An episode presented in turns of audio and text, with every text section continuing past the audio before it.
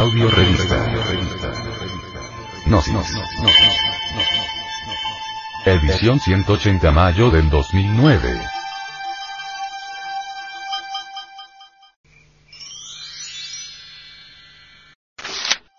Antropología. El amor. En nombre de la verdad hemos de decirles que el amor comienza con un destello de simpatía, se substancializa con la fuerza del cariño y se sintetiza en adoración. El beso viene a ser la consagración mística de dos almas, ávidas de expresar lo que internamente viven. El acto sexual viene a ser la consubstancialización del amor, en el realismo psicofisiológico de nuestra naturaleza. Un matrimonio perfecto es la unión de dos seres.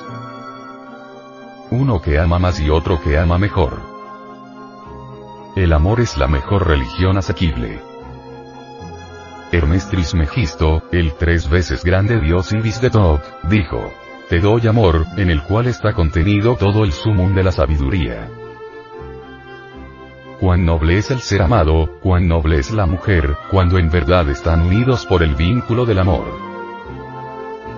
Una pareja de enamorados se torna mística, caritativa, servicial. Si todos los seres humanos viviesen enamorados, reinaría sobre la faz de la tierra la felicidad, la paz, la armonía, la perfección. En Estados Unidos y también en Europa existe una orden denominada la Orden del Cisne. Los afiliados a esta orden estudian y analizan, en forma profunda, todos los procesos científicos relacionados con el amor.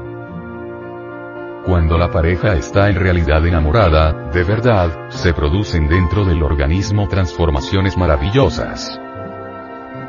El amor es una efusión o una emanación energética que brota desde lo más hondo de la conciencia.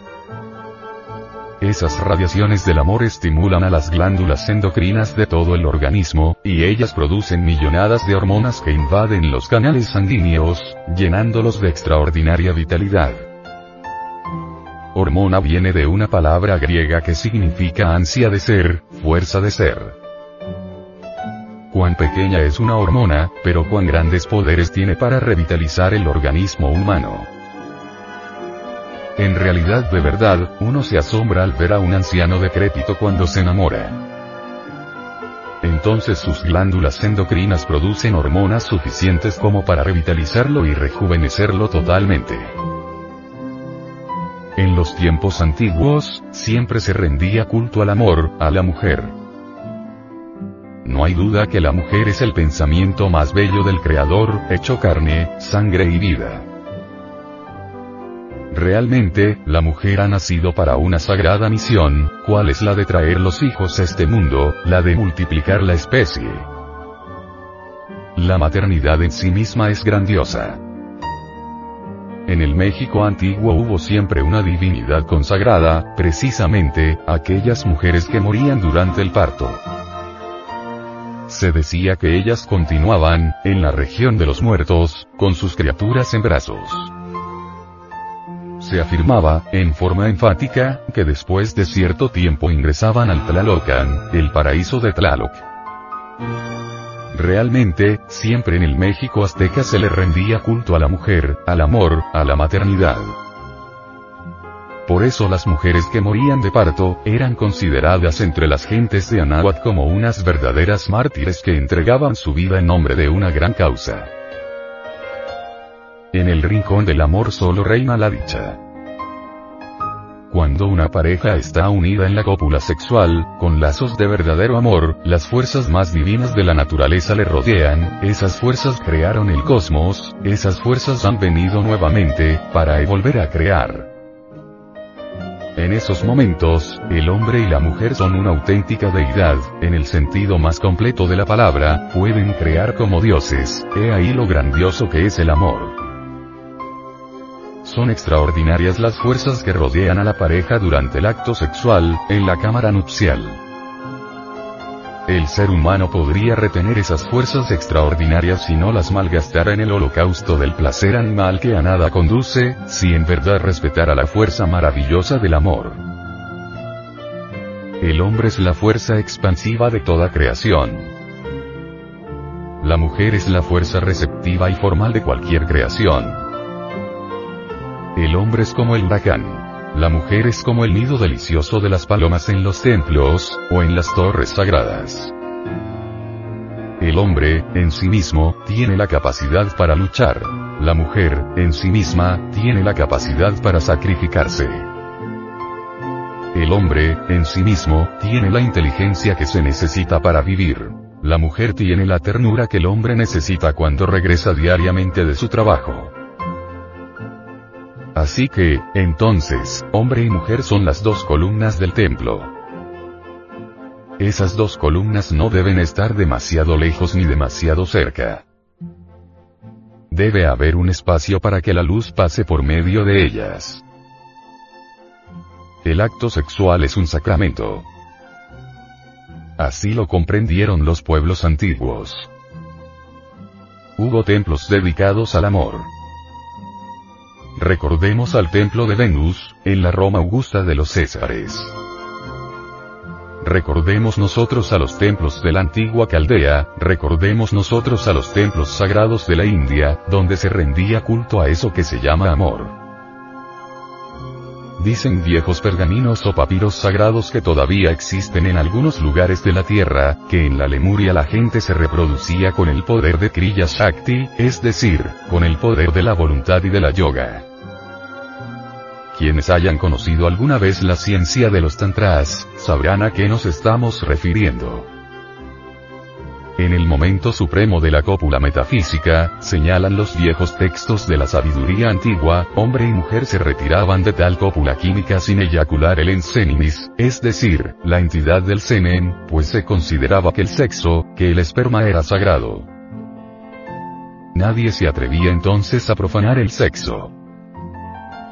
Esto es lo que hoy en día, podrían llamar los doctores coitus reservatus. Parece exagerado, pero nos limitamos únicamente a comentar lo que dicen las tradiciones antiguas, lo que está escrito en algunos papiros y en muchos libros que actualmente existen en el Tíbet oriental. Al llegar a esta parte, debemos acordarnos de Sigmund Freud, en su psicoanálisis, él dice que es posible transmutar la libido sexual y sublimarla. El profesor Sigmund Freud, vienes, hijo de Austria, fue en realidad una eminencia, produjo una verdadera innovación dentro del terreno mismo de la medicina. Muchísimos doctores lo han comentado, muchas escuelas lo han aceptado, otras lo han rechazado, pero en todo caso, ha sido muy discutido. Cuentan que en Berlín, Alemania, antes de la Segunda Guerra Mundial, el Führer Hitler hizo quemar muchos libros y también entre ellos, las obras de Sigmund Freud. Nos limitamos, pues, a los hechos, a comentar lo que tanto se ha comentado en algunos textos. En todo caso, los lemures trabajaban, dijéramos, con el sistema de Freud, sublimaban la libido sexual, e indubitablemente, obtuvieron grandes poderes cósmicos.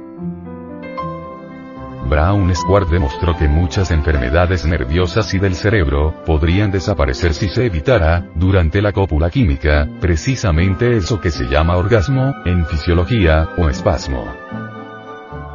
Naturalmente, Brown Squart fue muy criticado, se le consideró inmoral, pero no hay duda de que se acercó a un gran secreto, al secreto lemúrico.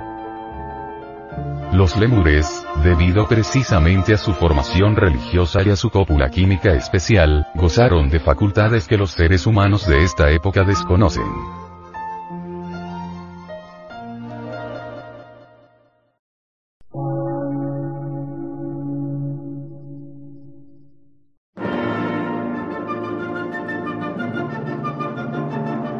Emisora, gnóstica, transmundial.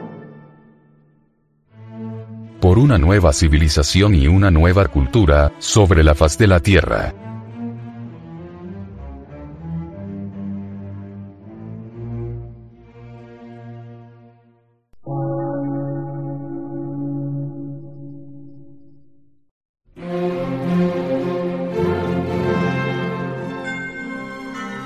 Medio de radiodifusión, científico, artístico, místico y filosófico, de la Asociación Colombiana de Centros de Estudios Gnósticos, Antropológicos, Psicológicos y Culturales. A. C.